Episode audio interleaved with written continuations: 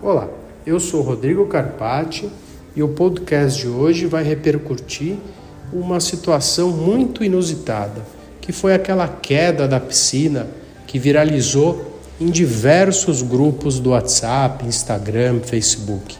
Então, que lições que nós temos que tirar de uma piscina que desaba de um prédio recém-construído?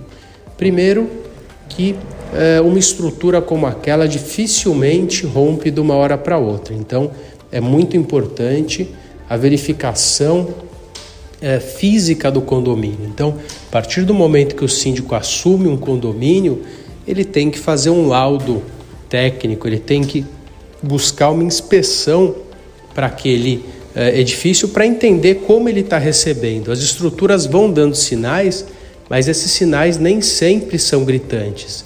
Eles vão ocorrendo ao longo dos anos. E o síndico não tem obrigatoriedade de ser é, um engenheiro, não importa, mesmo que ele seja um engenheiro, ele não tem que vistoriar fisicamente o prédio. É importante que ele saiba que é, no momento em que ele assume o condomínio, é importante um laudo é, de vistoria realizado pela administradora, realizado é, por um engenheiro expert no assunto.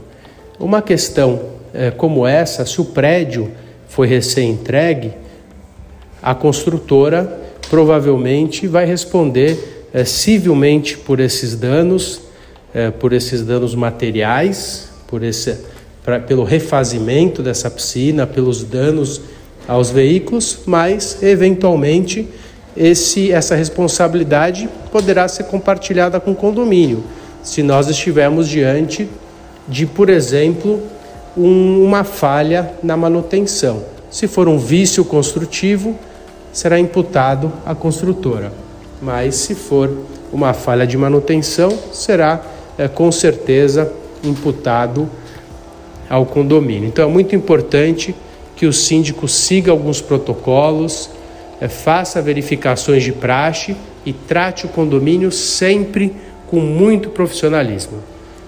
Esse foi o nosso podcast de hoje. Espero que você tenha aproveitado o conteúdo. Nos siga nos nossos canais e te vejo numa breve oportunidade. Obrigado.